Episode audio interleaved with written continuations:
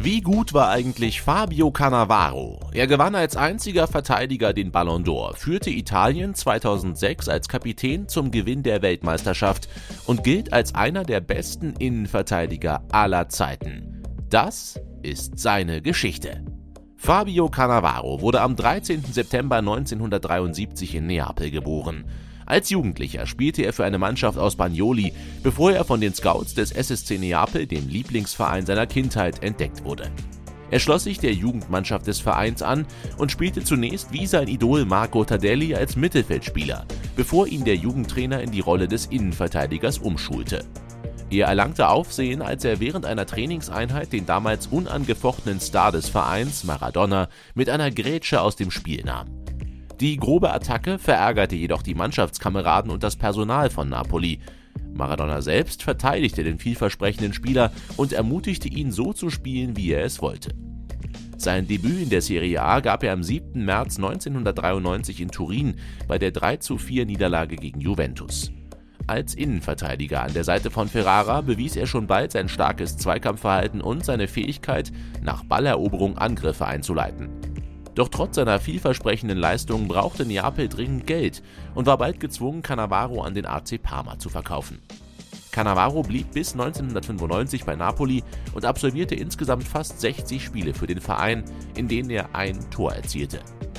In seiner ersten Saison gehörte er sofort zur Startelf von Parma.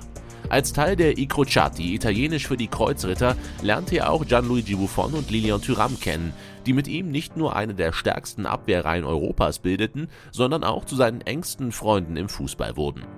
Unter der Leitung von Trainer Nevio Scala bestritt er beachtliche 29 Spiele in der Meisterschaft. Mit dem Trainerwechsel zu Carlo Ancelotti zur neuen Saison erreichte Parma die Vizemeisterschaft und qualifizierte sich somit für die Champions League, schied jedoch in der Gruppenphase als Zweiter hinter Borussia Dortmund aus. In der darauffolgenden Spielzeit konnte Cannavaro mit Parma endlich seine ersten Titel feiern. Durch zwei Unentschieden gegen die AC Florenz unter Anwendung der Auswärtstore-Regel sicherte sich Parma die Coppa Italia. Auch auf internationaler Ebene glänzte Parma, indem man im Finale des UEFA-Pokals Olympique Marseille mit einem überzeugenden 3:0-Sieg schlagen konnte. Sein Debüt für die italienische Nationalmannschaft gab Cannavaro am 22. Januar 1997 in einem Freundschaftsspiel gegen Nordirland.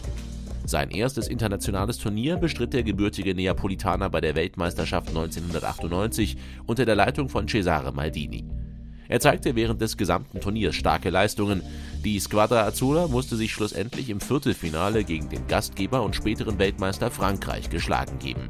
Bei der Euro 2000 erlebte Cannavaro erneut ein starkes Turnier. Er spielte als Innenverteidiger neben Alessandro Nesta, Marc Giuliano oder Paolo Maldini in einer 3-5-2-Formation.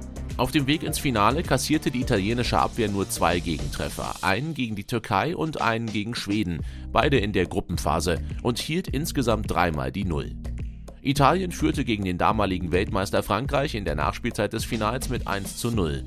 Sylvain Wiltor gelang jedoch in der letzten Minute der Nachspielzeit der Ausgleich und ein goldenes Tor von David Trezeguet in der Verlängerung sicherte Frankreich den Titel. Cannavaro wurde für seine Leistungen in die Mannschaft des Turniers gewählt.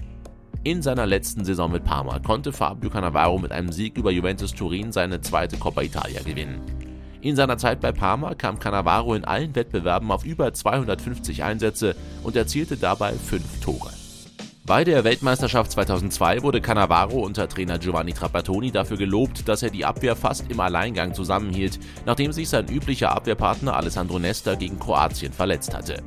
Er kassierte während der Gruppenphase zwei gelbe Karten und wurde für das Achtelfinale gesperrt, was bedeutete, dass Italien ohne seine beiden Stamminnenverteidiger antreten musste, mit schweren Folgen.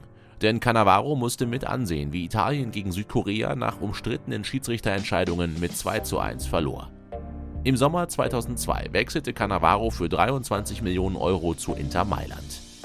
Seine Zeit beim Verein begann vielversprechend, denn Inter erreichte in seiner ersten Saison 2002-2003 das Halbfinale der Champions League und wurde in der Serie A Vizemeister hinter Juventus Turin.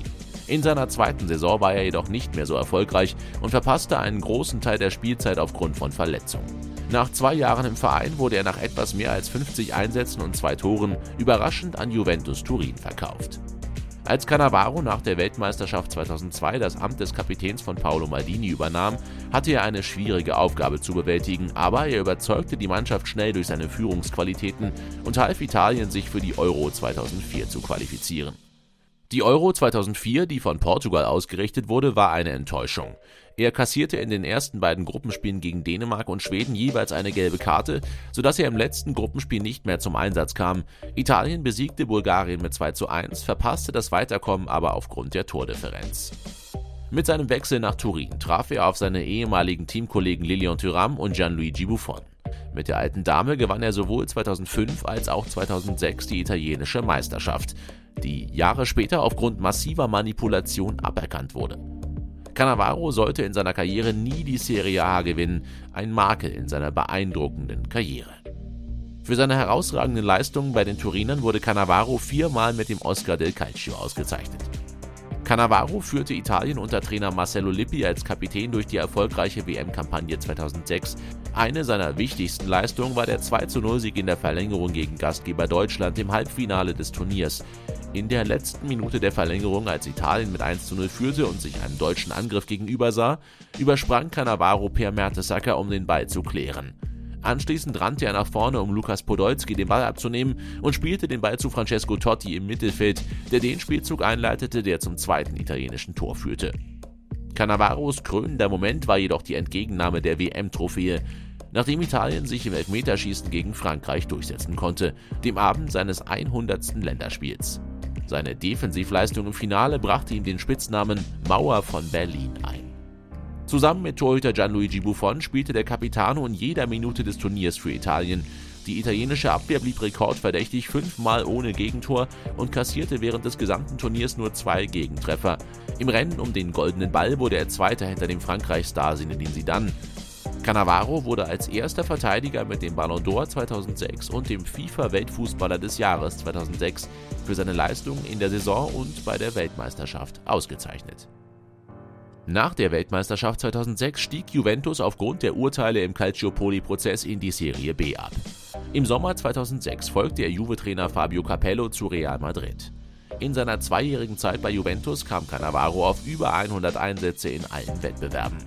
Real Madrid zahlte 7 Millionen Euro, um Cannavaro zu verpflichten und verlieh ihm das Trikot mit der Nummer 5, das zuvor vom ehemaligen Weltstar Zinedine Zidane getragen worden war. In Cannavaros erster Saison sicherte sich Real Madrid direkt die spanische Meisterschaft, die sie auch in der folgenden Spielzeit erfolgreich verteidigten. Trotzdem endeten alle drei Champions League-Teilnahmen von Cannavaro bei Real im Achtelfinale.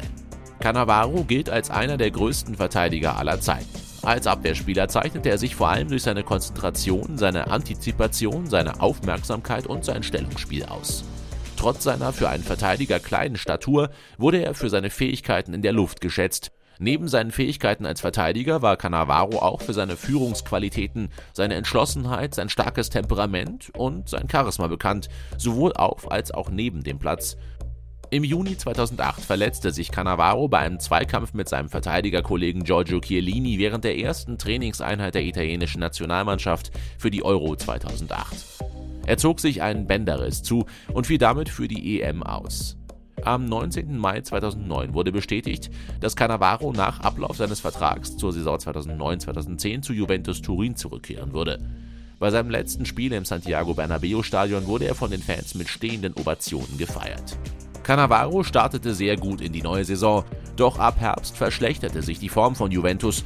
Nach einer längeren Verletzungspause Ende 2009 hatte Cannavaro sowohl bei seinem Comeback als auch danach mit seiner eigenen Form zu kämpfen.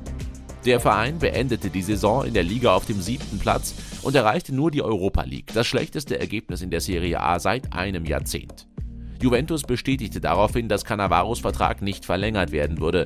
Seine Leistungen waren so unzuverlässig geworden, dass sein Heimatverein Napoli keinen Versuch unternahm, ihn zu verpflichten, obwohl Cannavaro mehr als einmal den Wunsch geäußert hatte, zum Verein zurückzukehren.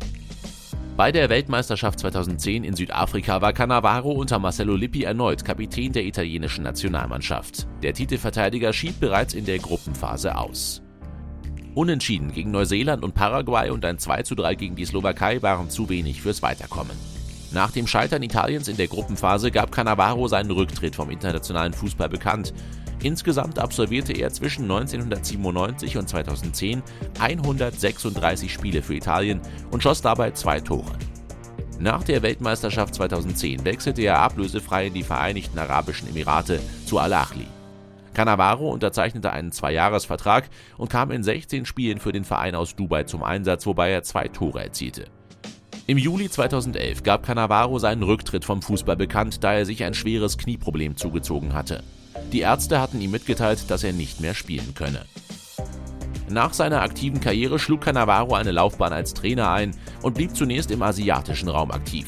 Vor allem in China hinterließ der Italiener seine Fußstapfen, trainierte die chinesischen Topclubs Guangzhou Evergrande und Tianjin Quanjian sowie die chinesische Nationalmannschaft. Im September 2022 heuerte der Weltfußballer beim italienischen Zweitligisten Benevento Calcio an, wo er im Februar 2023 allerdings nach nur vier Monaten wieder entlassen wurde.